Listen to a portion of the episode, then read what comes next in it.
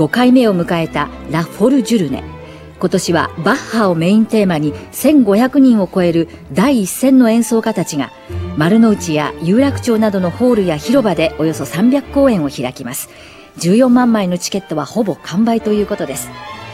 通常のクラシックコンサートと違い演奏時間もあまり長くなく入場料も比較的安いとあってクラシック三昧の一日を過ごすファンが多く子ども向けの催しも今日から行われています。このイベント5日まで開かれるということです。